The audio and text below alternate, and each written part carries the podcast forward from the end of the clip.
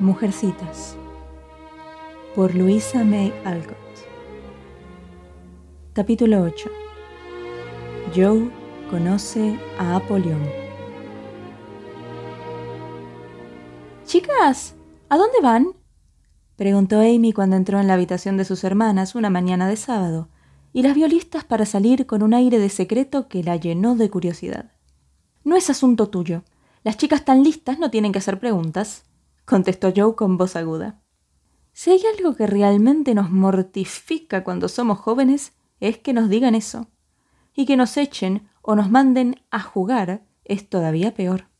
Amy se enfureció con el insulto y decidió averiguar qué estaba pasando, aunque después le costara burlas durante más de una hora. Se volvió hacia Meg, que nunca le negaba nada durante mucho tiempo, y le dijo en tono de ruego Dime lo que pasa. Yo quiero ir. Está ahí, siempre ocupada con sus muñequitas, y yo no tengo nada que hacer, y estoy tan, tan sola. No puedo, querida, porque no estás invitada, empezó a decir Meg, pero Joe la interrumpió impaciente. Vamos, Meg, cállate o lo vas a arruinar todo. No puedes venir, Amy, no seas bebé y deja de lloriquear. Se van a algún lado con Lori, estoy segura. Estuvieron susurrando y murmurando los tres en el sofá anoche y dejaron de hablar apenas entré. Se van con él, ¿verdad? Sí, vamos con él, Amy. Y ahora cállate y deja de molestar. Amy dejó de hablar, pero siguió con los ojos bien abiertos y vio cómo Meg se deslizaba un abanico en el bolsillo. Ya sé, ya sé. Van al teatro a ver Los Siete Castillos, exclamó y agregó decidida. Yo también voy, porque mamá me dijo que puedo ir y tengo dinero, y es muy egoísta de parte de ustedes no habérmelo dicho antes. Escúchame un momento y sé buena, dijo Meg en el tono que siempre usaba para tranquilizarla. Mamá no quiere que vayas esta semana porque no tienes bien los ojos, no para la luz de esa obra llena de hadas. La semana que viene vas con Beth y Hannah. La vas a pasar muy bien. No me gusta eso. Prefiero ir con ustedes y con Lori. Por favor, por favor. Este frío me tiene harta y estuve encerrada tanto tiempo. Me muero por divertirme. Por favor, Meg, me voy a portar muy bien, en serio rogó Amy con la mueca más patética que pudo encontrar. ¿Y si la llevamos? No creo que a mamá le importe si la abrigamos bien, empezó a decir Meg. Si va ella, yo no voy. Y si yo no voy, Lori se va a enojar, y me parece muy mal educado de parte nuestra. Él nos invitó, y nosotras arrastramos a Amy, y ella la pasaría muy mal metiéndose donde no la llaman, dijo Joe, enojada, porque le molestaba la idea de vigilar a una chiquita inquieta cuando lo que quería era pasarla bien. El tono y la forma de hablar de su hermana enojaron a Amy, que empezó a ponerse las botas ostentosamente mientras decía Yo voy y listo. Meg dice que puedo ir, y yo me pago mi propia entrada, así que Lori no tiene nada que ver. No puedes sentarte con nosotras porque no tienes asiento reservado, y no puedes ir sola, así que Lori te va a dar su lugar, y eso nos arruina todo. O te va a conseguir otro asiento, y eso no está bien. Él no te invitó. No te atrevas a venir. Más vale que te quedes en casa tranquila. La retó Joe, más enojada que nunca, ahora que, además, acababa de pincharse el dedo en el apuro. Amy empezó a llorar sentada en el suelo, con una bota puesta y otra no. Meg se sentó a su lado y trató de razonar con ella. En ese momento llamó Lori desde abajo, y las dos mayores bajaron a toda velocidad, abandonando a la llorona. A veces, ella se olvidaba de sus buenos modales y sus aires de señorita, y actuaba como una chiquilla malcriada. Justo cuando el grupo salía por la puerta, Amy gritó sobre la baranda de la escalera en su tono más amenazador. ¿Te vas a arrepentir de esto, Joe March? Ya vas a ver. ¡Qué estupidez! le contestó Joe, furiosa, mientras cerraba la puerta. Los tres la pasaron muy bien, porque los siete castillos del lago Diamante era brillante y maravillosa, tanto como cualquiera de ellos podía desear. Pero a pesar de los divertidos diablillos rojos, los duendes que echaban chispas de luz y las maravillosas princesas con sus príncipes, el placer de Joe tenía un tono amargo. Los rulos amarillos de la reina de las hadas le hacían pensar en Amy, y en los entreactos se entretuvo pensando qué haría su hermana para hacer que ella se arrepintiera. Ella y Amy habían tenido más de una escaramuza apasionada en el curso de sus vidas, porque las dos tenían temperamentos fuertes y eran violentas cuando se enojaban. Amy molestaba a Joe, y Joe irritaba a Amy, y había explosiones ocasionales de las cuales ambas se avergonzaban más tarde. Aunque era mayor, Joe tenía menos control que la otra, y le costaba mucho trabajo dominar el espíritu feroz que la metía en problemas todo el tiempo. Su enojo nunca duraba mucho, y una vez que confesaba su falta humildemente, se arrepentía en serio y trataba de portarse mejor. Sus hermanas decían que preferían que Joe se enfureciera, porque después era un ángel del cielo. La pobre Joe trataba desesperadamente de ser buena, pero el enemigo que había en su pecho siempre estaba listo para alzarse en llamas y derrotarla. Dominarlo le llevó años de paciente esfuerzo. Cuando llegaron a casa encontraron a Amy leyendo en el salón. Inmediatamente, la menor puso aires de estar muy lastimada. No levantó los ojos del libro ni preguntó nada. Tal vez la curiosidad habría sido más que el resentimiento, pero Beth estaba ahí para preguntar por ella y recibir una descripción brillante de la obra de teatro. Cuando subió a dejar el sombrero, la primera mirada de Joe fue hacia su escritorio, porque en la última pelea, Amy había descargado sus sentimientos dando vuelta el cajón de Joe y tirándolo todo al suelo. Pero hoy todo estaba en su sitio y después de echar una mirada rápida a los armarios, bolsas y cajas que le pertenecían, Joe decidió que Amy se había olvidado de todo y la había perdonado por lo del teatro. Estaba equivocada, porque al día siguiente descubrió algo que produjo una tempestad. En la tarde, Meg, Bev y Amy estaban sentadas, y Joe entró como un rayo a la habitación, excitada y sin aliento, y preguntó ¿Alguien se llevó mi cuento? Meg y Bev dijeron no, al mismo tiempo, y parecieron sorprendidas. Amy revolvió el fuego y se quedó callada. Joe vio que se ponía roja y se acercó a ella en dos pasos rápidos y furiosos. Amy, tú lo tienes. No. Entonces sabes dónde está. No. Mentira. Exclamó Joe y la tomó de los hombros y la miró con una rabia que hubiera asustado a una chica mucho más valiente que Amy. No, no lo tengo, y no sé dónde está, y además no me importa. Pero sabes algo sobre ese cuento, y será mejor que me lo digas o te lo voy a hacer escupir yo misma. Y Joe la sacudió. Grita todo lo que quieras, pero no vas a recuperar tu estúpido cuento. Nunca, nunca jamás. exclamó Amy excitada también. ¿Por qué no? Lo quemé. ¿Qué?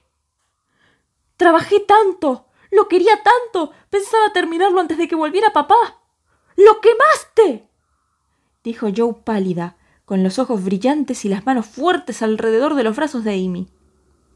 Sí, lo quemé, lo quemé. Te dije que te ibas a arrepentir por lo del otro día. Amy no siguió hablando, porque el temperamento de Joe pudo más que ella, y sacudió a Amy hasta que le temblaron los dientes, y gritó en un estallido apasionado de dolor y de furia. ¡Malvada! ¡Malvada! No lo voy a poder escribir de nuevo y nunca te voy a perdonar. ¡Nunca! ¡Mientras viva! Meg corrió a rescatar a Amy y Beth a tranquilizar a Joe, pero Joe estaba perdida. Le dio un golpe a su hermana en la oreja y salió corriendo de la habitación hacia el viejo sofá del desván a terminar su pelea solas. La tormenta se aclaró abajo, porque la señora March volvió a casa, escuchó la historia y habló con Amy para que entendiera el daño que le había hecho a su hermana. No era un cuento, era todo un libro, y ese libro era el orgullo del corazón de Joe, y su familia lo consideraba el principio de una promesa muy grande. Tenía solo media docena de cuentos de hadas, pero Joe había trabajado en él con paciencia y había puesto su vida en el trabajo. Quería que fuera bueno, lo bastante como para publicarlo. Acababa de copiar los cuentos con mucho cuidado y había destruido el viejo manuscrito. La hoguera de Amy acababa con el trabajo de varios años. A otros les parecería una pérdida leve, pero para Joe era una calamidad inconcebible, y sentía que nunca se recuperaría de ella. Beth sintió que estaba de duelo, como cuando se iba uno de sus gatitos, y Meg se negó a defender a su preferida. La señora March parecía seria y afligida, y Amy sintió que nadie volvería a quererla hasta que no le pidiera perdón a su hermana por un acto que ahora lamentaba más que cualquiera de las otras. Cuando sonó la campanilla del té, apareció Joe tan lejana, inalcanzable y amargada, que Amy necesitó de todo su coraje para decir Por favor, Joe, perdóname. Lo lamento. En serio, lo lamento mucho. Nunca te voy a perdonar, fue la respuesta, en tono serio y duro, y Joe ignoró completamente a Amy desde ese momento. Nadie habló del gran problema, ni siquiera la señora March, porque sabía por experiencia que cuando Joe estaba de ese humor, las palabras no servían para nada, y el mejor camino a seguir era esperar hasta que algún accidente o su propia naturaleza generosa suavizara el resentimiento y sellara la grieta abierta entre ella y su hermana menor. No fue una noche alegre. Aunque cosieron como todos los días, mientras la madre les leía en voz alta libros de Bremer, Scott y Edgeworth, la paz dulce de ese hogar se había quebrado. Todas lo sintieron a la hora de cantar, porque Beth tocó sin cantar. Joe se quedó callada como una piedra, y Amy se puso a llorar. Así que mamá y Meg cantaron solas. Pero a pesar de los esfuerzos de las dos, las voces no sonaron entonadas, y todas sintieron que desafinaban. Cuando dio su beso de las buenas noches a Joe, la señora March susurró con dulzura Querida, que no se acabe el día con furia en tu corazón. Perdónala. Ayúdense una a la otra y empecemos mejor el día de mañana. Joe quería apoyar la cabeza en el regazo de su madre y llorar de pena y furia hasta que no le quedara nada. Pero las lágrimas eran una debilidad demasiado alejada del comportamiento varonil que ella apreciaba. Y se sentía tan herida que realmente no podía perdonar. No todavía. Así que frunció el ceño, meneó la cabeza y dijo con la voz ronca porque Amy estaba escuchando. Lo que me hizo fue terrible, abominable. No se merece que la perdone. Y se fue a la cama. Y esa noche no hubo chismes ni confidencias alegres. Amy estaba muy ofendida por ese rechazo a sus ofrendas de paz y empezó a desear no haberse humillado. Se sentía peor que nunca y se envolvió en una actitud de persona virtuosa y superior que era particularmente exasperante. Joe seguía pareciendo una nube de tormenta y nada le salió bien en todo el día siguiente. A la mañana hacía un frío terrible.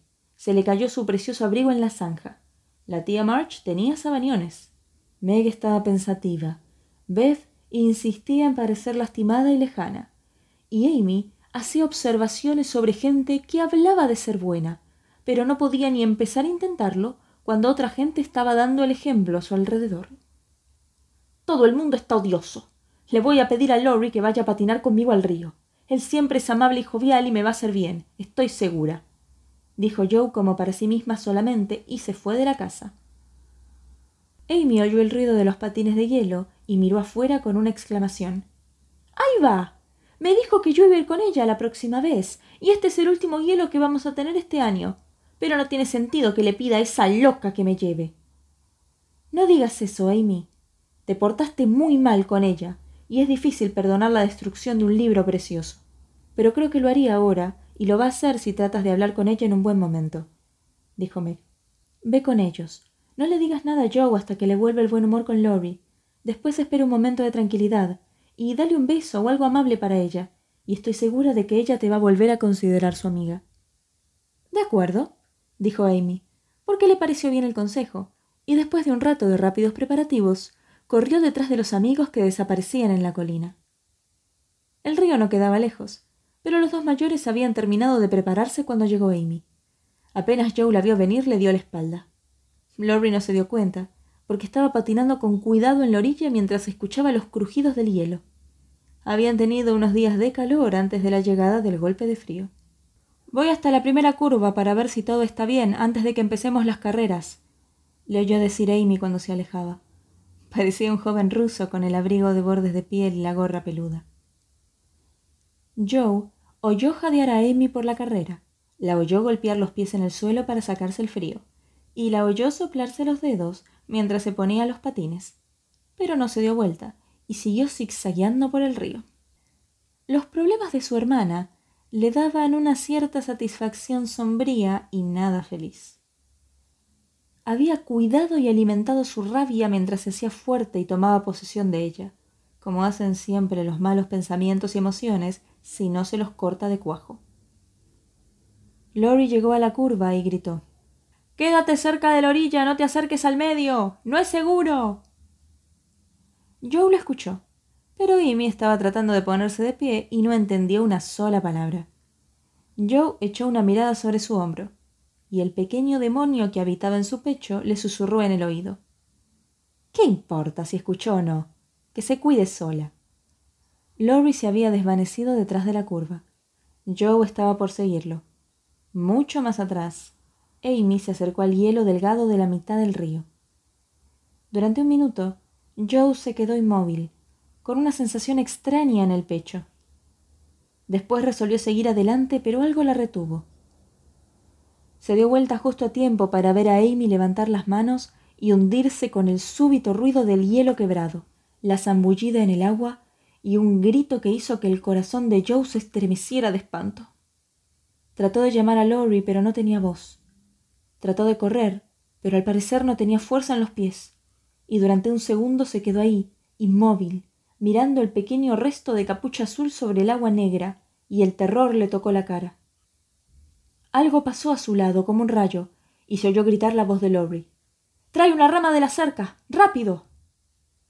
Nunca supo cómo lo hizo, pero en los siguientes minutos trabajó como una poseída, obedeciendo ciegamente a Lori, que no había perdido la cabeza, y se acostó en el hielo, sostuvo a Amy por la ropa y con el bastón, hasta que Joe trajo un poste del cerco y entre los dos sacaron a la niña, más asustada que lastimada.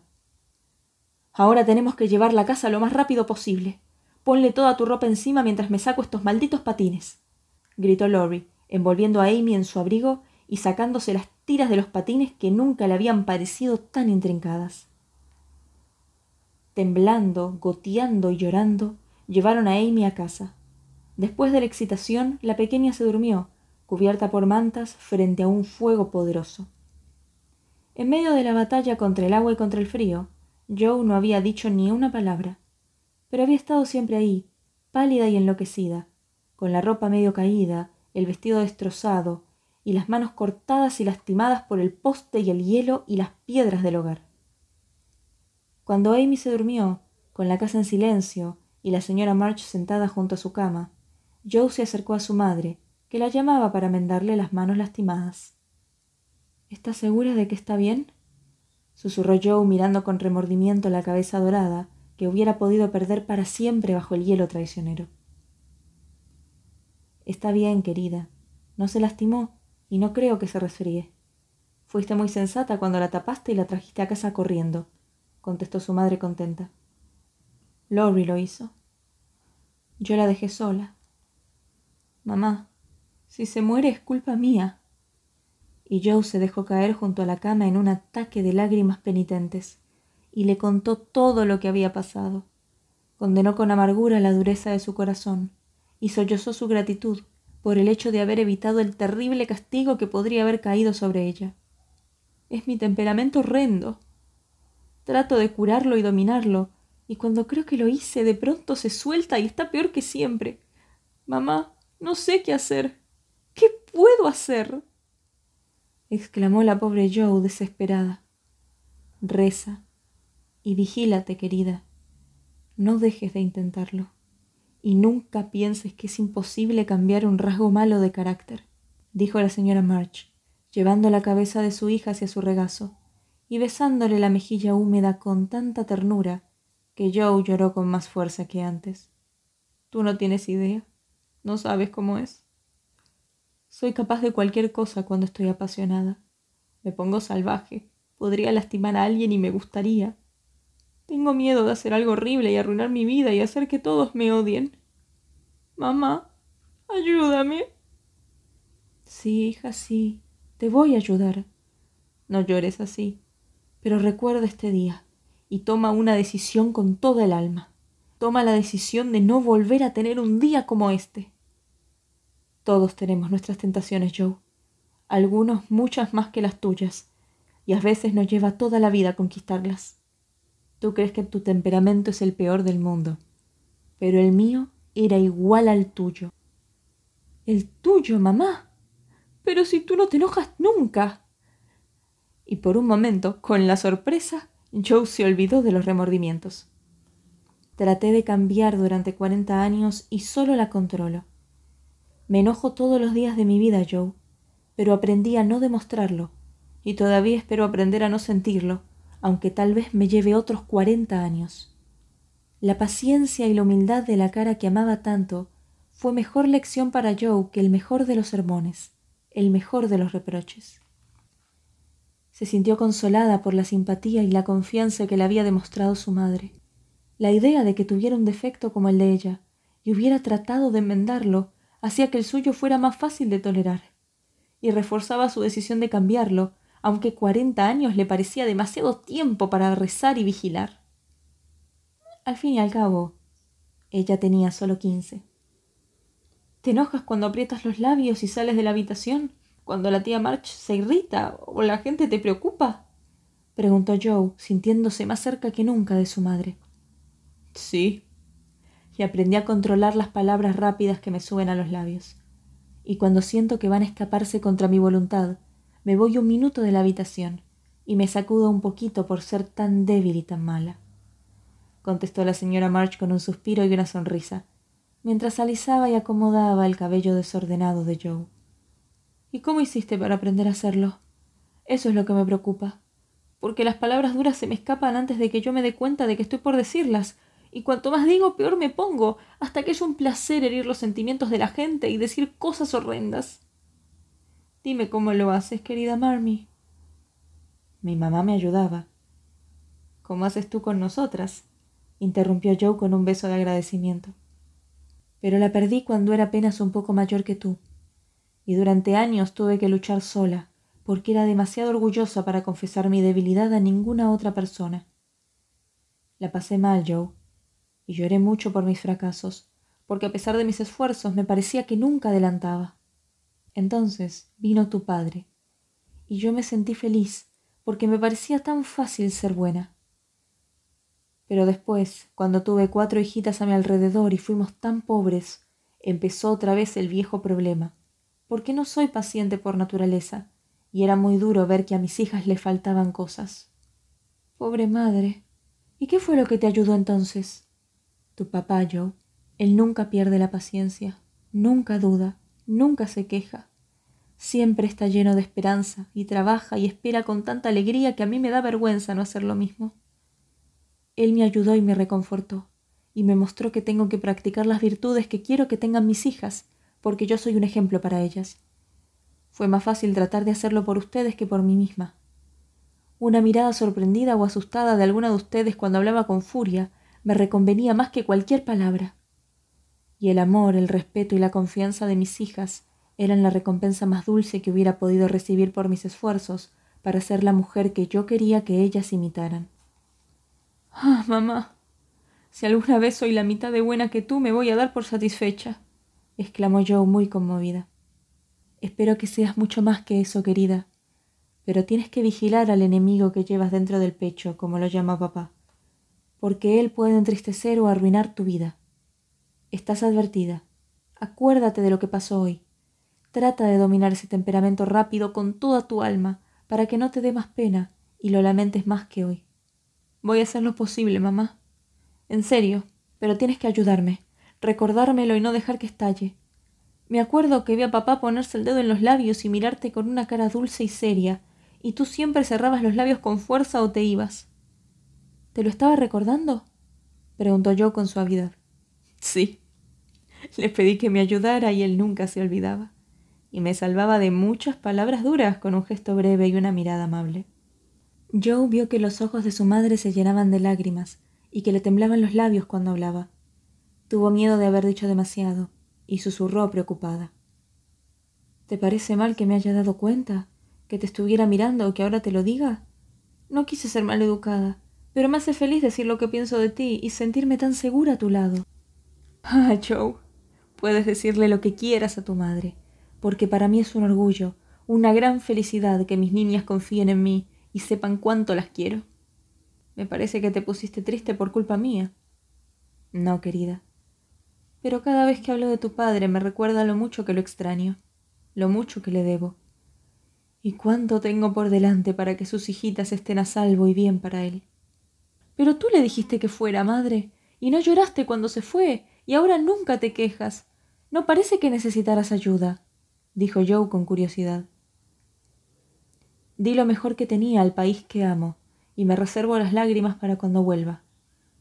¿Cómo voy a quejarme cuando lo único que hacemos los dos es cumplir con nuestro deber, y seguramente eso nos hará más felices más tarde?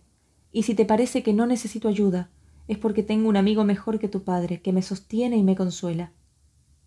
Hija mía, los problemas y tentaciones de tu vida están empezando, y tal vez sean muchos, pero se puede sobrevivir a ellos y superarlos, si aprendes a sentir la fuerza y la ternura de tu Padre Celestial, como sientes la de tu Padre terrenal.